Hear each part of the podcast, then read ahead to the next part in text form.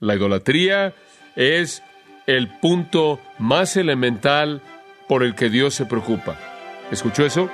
La idolatría es el punto más básico en términos de la vida del hombre que más le preocupa a Dios.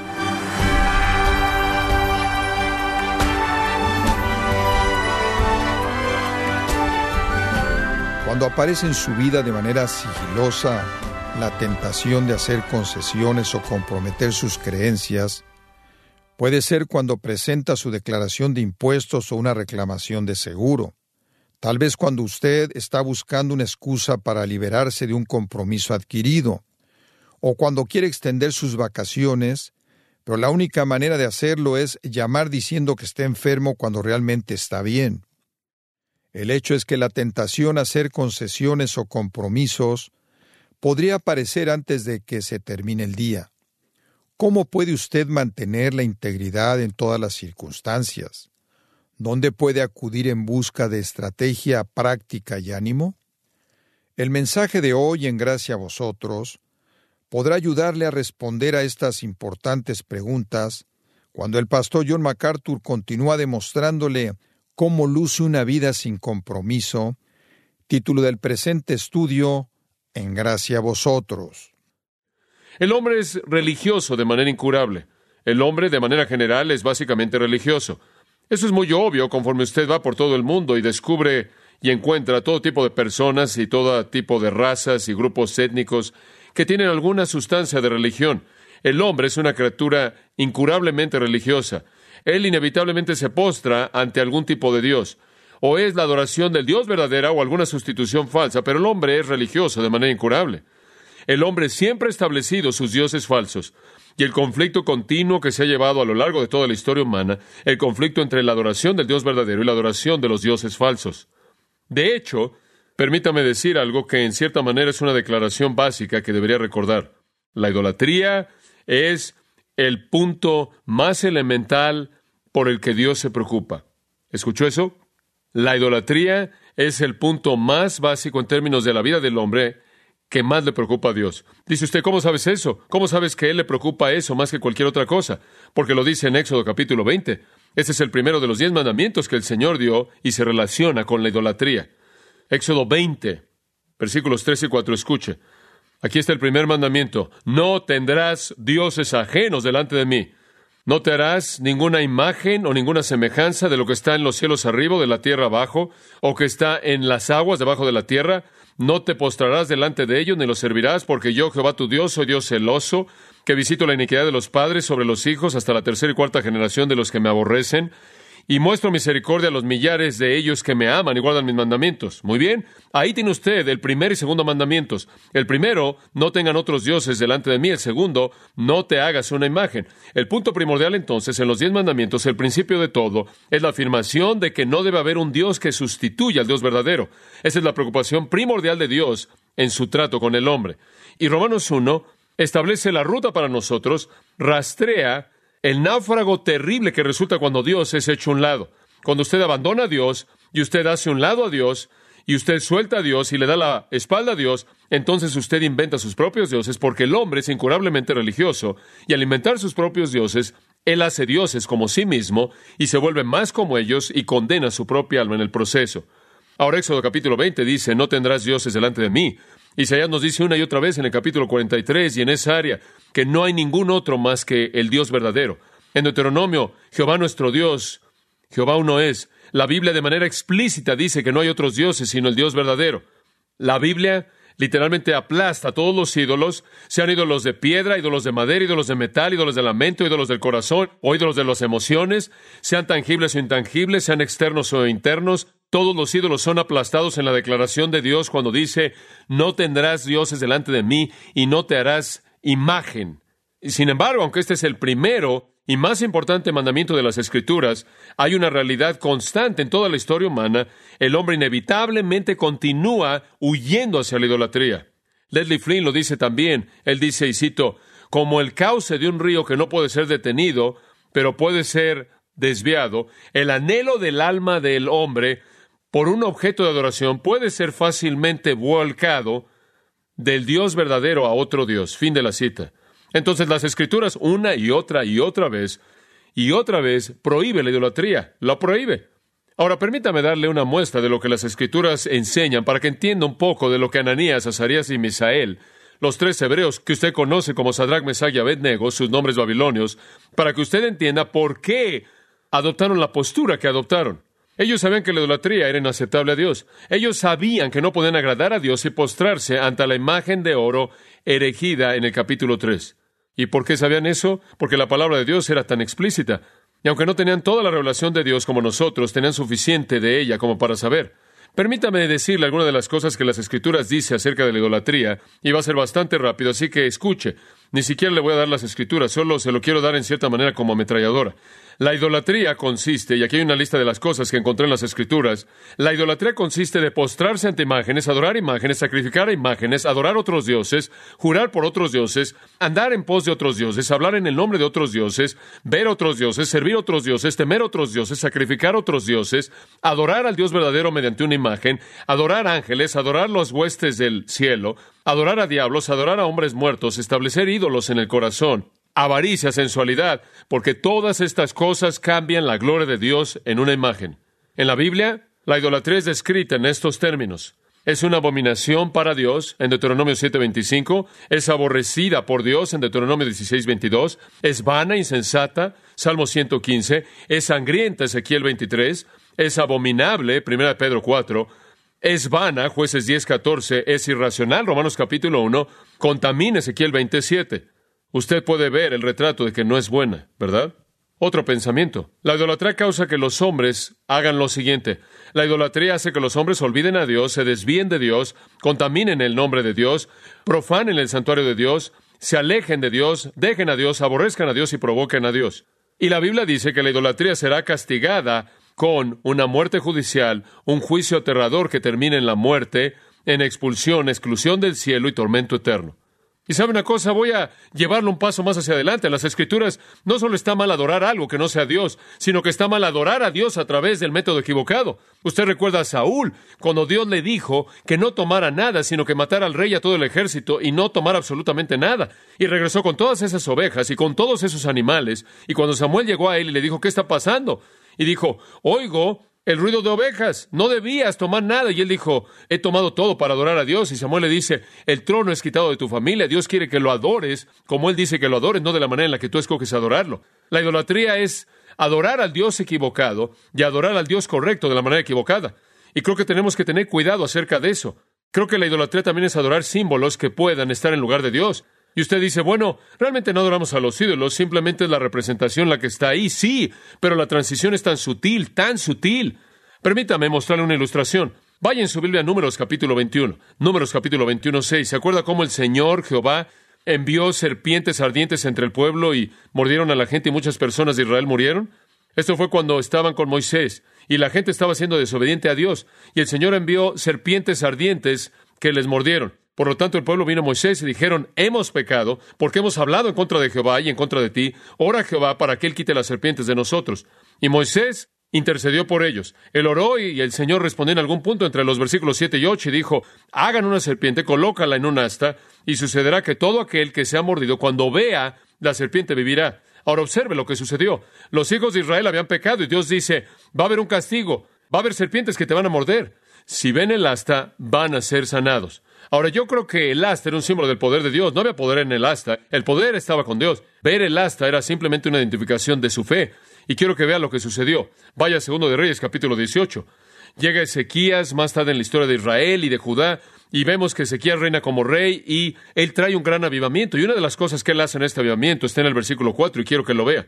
Él quitó los lugares altos, ahora observe esto, y rompió las imágenes y cortó los ídolos, ahora deténgase ahí. Él aplastó la idolatría, pero observe la siguiente, y rompió en pedazos la serpiente de bronce que Moisés había hecho, porque en esos días los hijos de Israel le quemaban incienso a ella, y la llamó Nehustán, lo cual significa la pequeña cosa de bronce. Él la trató con menosprecio. Desaste de esa pequeña cosa de bronce que todos estaban adorando. En otras palabras, algo comenzó como un símbolo y se volvió un ídolo. Y ese es siempre el peligro de un ícono, que el hombre va a torcer el símbolo y lo va a convertir en un ídolo. Entonces, sea que usted está hablando de adorar a un Dios falso, adorar al Dios verdadero de la manera equivocada, o adorar a Dios en una imagen equivocada, todo está prohibido en las Escrituras. Ahora, habiendo entendido eso, que la idolatría está prohibida, acompáñeme a Daniel 3 y veamos cómo se desarrolla esto. Ahora recuerde que estos jóvenes estaban bien educados en la doctrina hebrea y la teología y sabían exactamente cómo Dios pensaba acerca de los ídolos. Ahora vayamos al texto.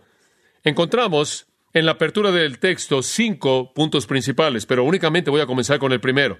Primero encontramos la ceremonia, la ceremonia en los versículos 1 al 3. Veámosla.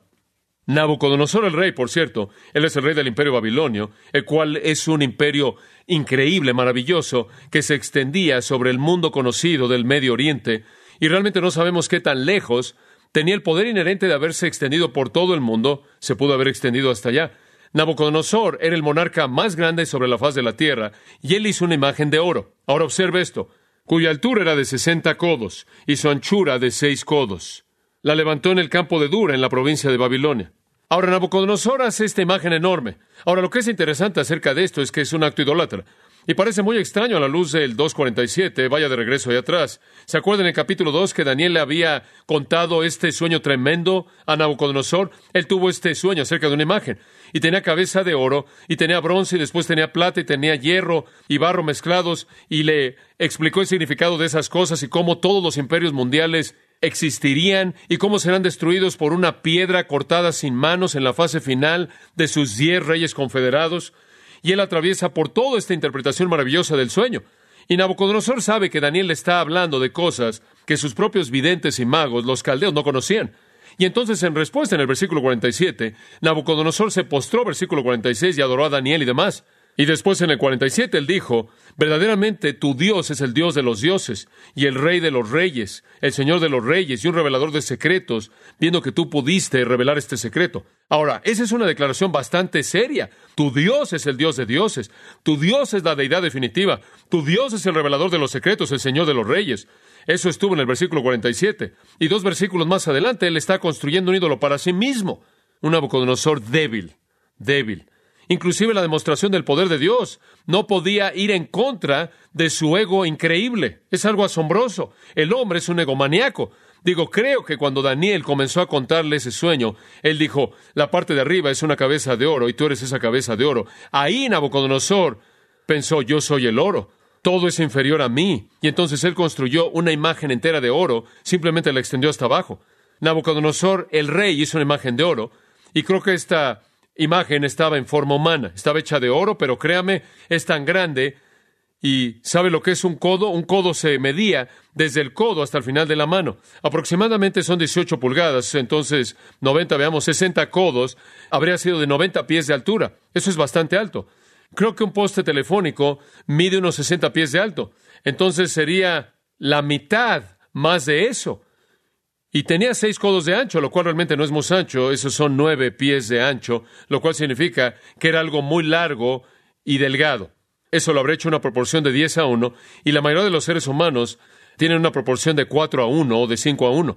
Las personas realmente delgadas son 6 a 1 y algunos 3 a 1, pero de cualquier manera, he visto algunos 2 a 1 pensándolo en esto, pero normalmente son alrededor de 10. Este tipo de imagen tiene una proporción de 10 a 1, lo cual significa que esto era algo largo y delgado, o que era un pedestal alto, alto, en el cual normalmente un hombre con una proporción de 5 a 1 se pudo haber puesto de pie, pero es una imagen de 90 pies de alto.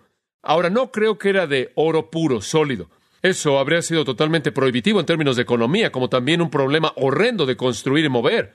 Era común en esa época encontrar información para que cuando querían construir una imagen así. La construían de madera y después la cubrían con una sustancia y después la bañaban con oro. Y me parece que esa es la mejor manera de percibir esta imagen. De hecho, esto era más bien común. Si usted hace una nota a pie de página de Isaías capítulo 40 y Isaías capítulo 41, va a notar en un par de lugares en esos dos capítulos que cubrían una imagen de madera, de oro, y se indica ahí. Entonces, esa pudo haber sido la manera más común de hacerlo. Ahora, el costo todavía habría sido absolutamente increíble simplemente más allá de lo que podemos creer, la cantidad de dinero involucrada en esto. Obtener oro era tan difícil que simplemente tenía un valor increíble. Por cierto, los 60 codos y los 6 codos en cierta manera es una indicación interesante para nosotros, porque los babilonios tenían lo que era conocido como el sistema sexagesimal. Nosotros tenemos un sistema decimal basado en dieces, ¿verdad? Ellos tenían un sistema basado en seises. Y esta es una nota a pie de página muy importante, porque es un indicador de la autenticidad de Daniel como alguien que verdaderamente representaba la época babilonia. Los críticos más elevados quieren empujarlo casi a la época de Cristo para poder decir que las profecías que él predijo realmente no fueron profecías, sino que más bien dijo lo que pasó y de otra manera tendrán que reconocer que es un libro divino. Pero debido a que él usa lo que se conoce como el sistema sexagesimal y no un sistema decimal, indica que es de la época de Babilonia. Ahora, también es fascinante para mí, esta es otra pequeña nota a pie de página, que es de 60 codos por 6. Y yo veo dos seises ahí. El primer rey hizo una imagen de sí mismo en los seises, y si usted lee Apocalipsis capítulo 13, descubrirá que el último gobernante de los tiempos de los gentiles, Nabucodonosor, fue el primero. El último monarca de los tiempos de los gentiles también va a levantar una imagen de sí mismo. Y nos dice eso en Apocalipsis capítulo 13, versículos 14 y 15. Dice que él hará una imagen y la gente se postrará ante la imagen y el número será que 666.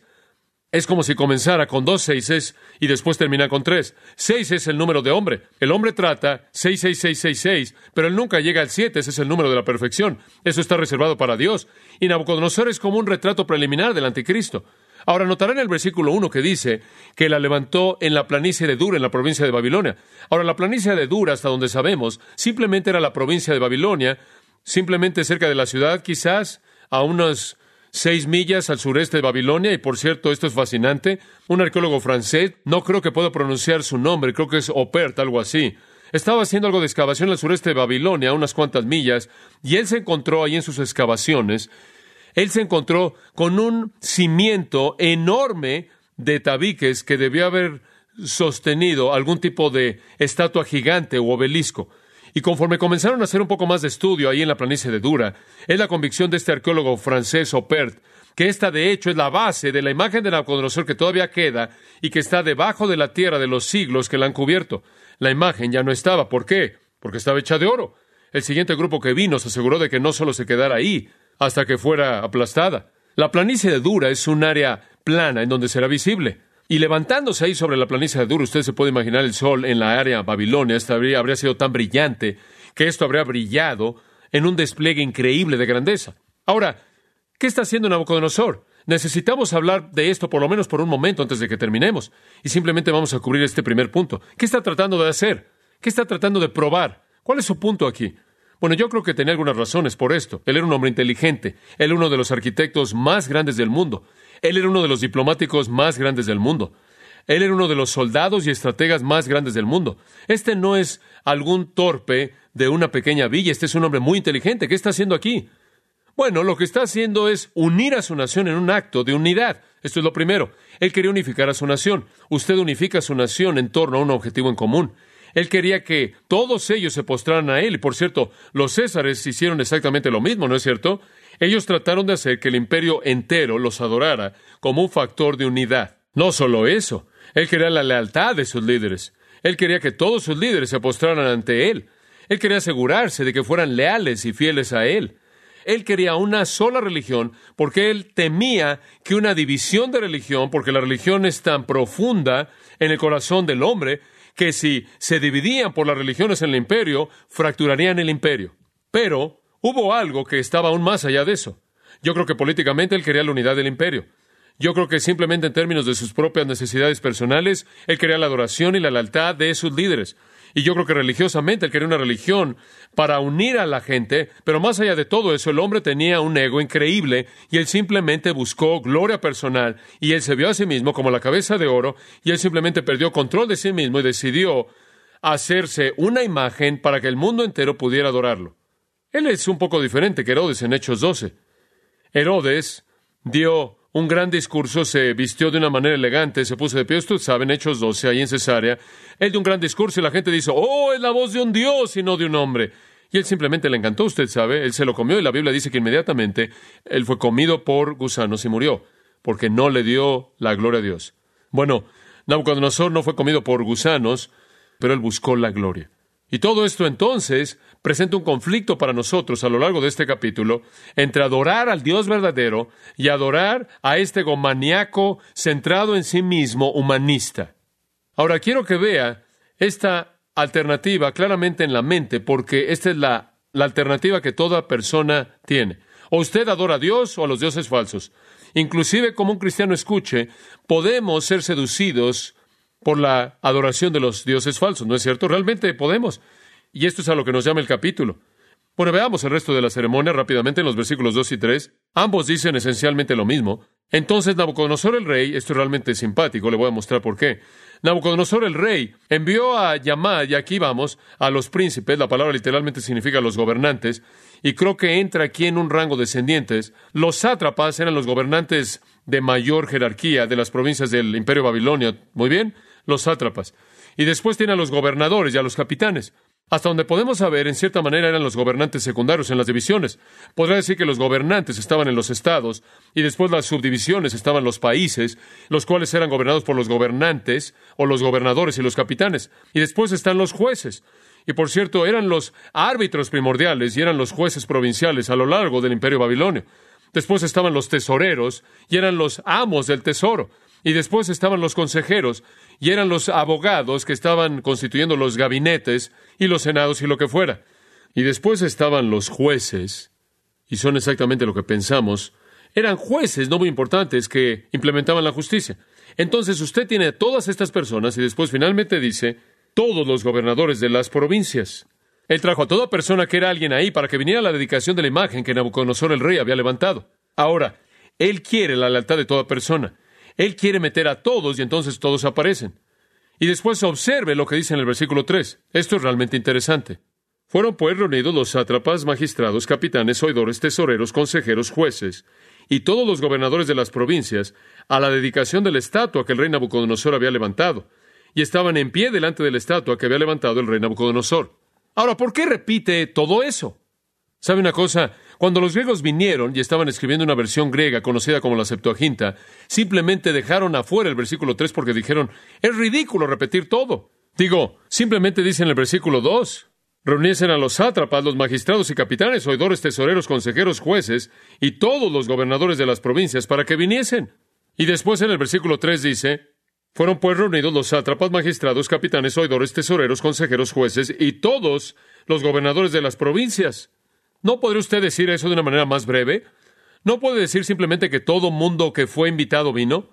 Bueno, creo que esto es muy sutil, creo que es muy sutil. La repetición en el versículo 3 es algo que nos ayuda a ver de manera sutil y de una manera casi simpática la falta de integridad personal de todos los líderes del imperio entero.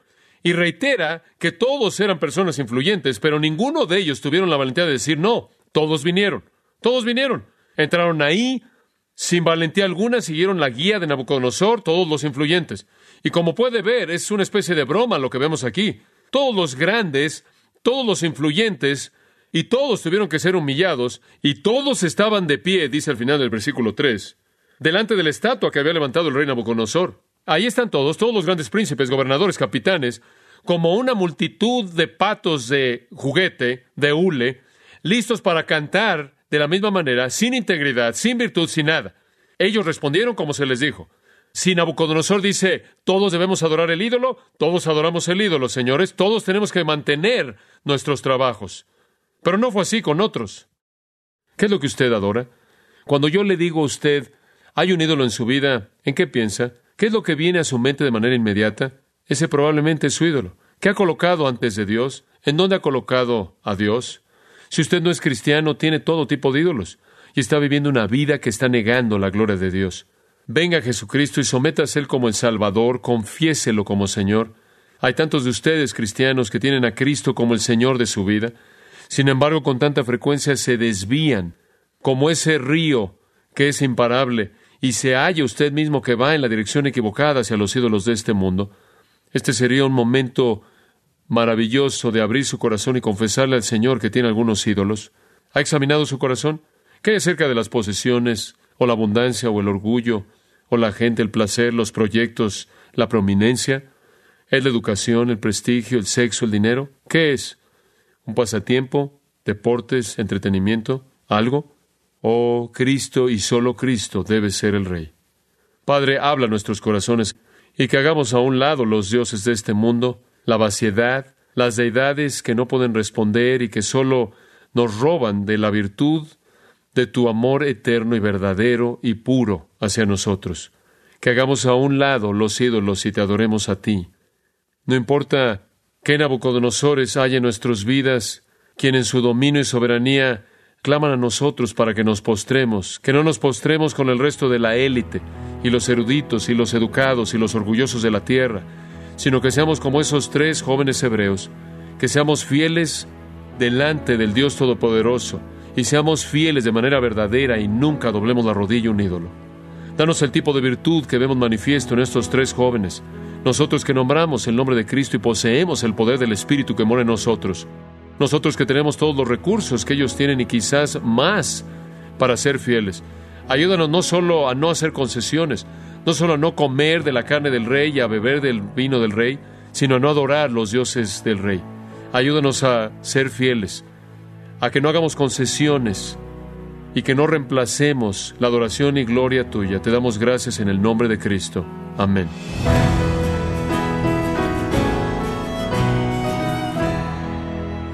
Ha sido John MacArthur mostrándole la clase de fe que se necesita para sobrevivir a las duras pruebas de la vida y para resistir las tentaciones diarias de hacer incluso las concesiones más pequeñas. La lección que acabamos de escuchar es parte de la serie actual de John titulada Una vida sin concesiones en gracia a vosotros. Ahora, para profundizar un poco más en la manera en la que puede vivir sin concesiones, permítame recomendarle precisamente el libro El poder de la integridad, escrito por el pastor John MacArthur, que lo puede adquirir en su librería cristiana o en gracia.org.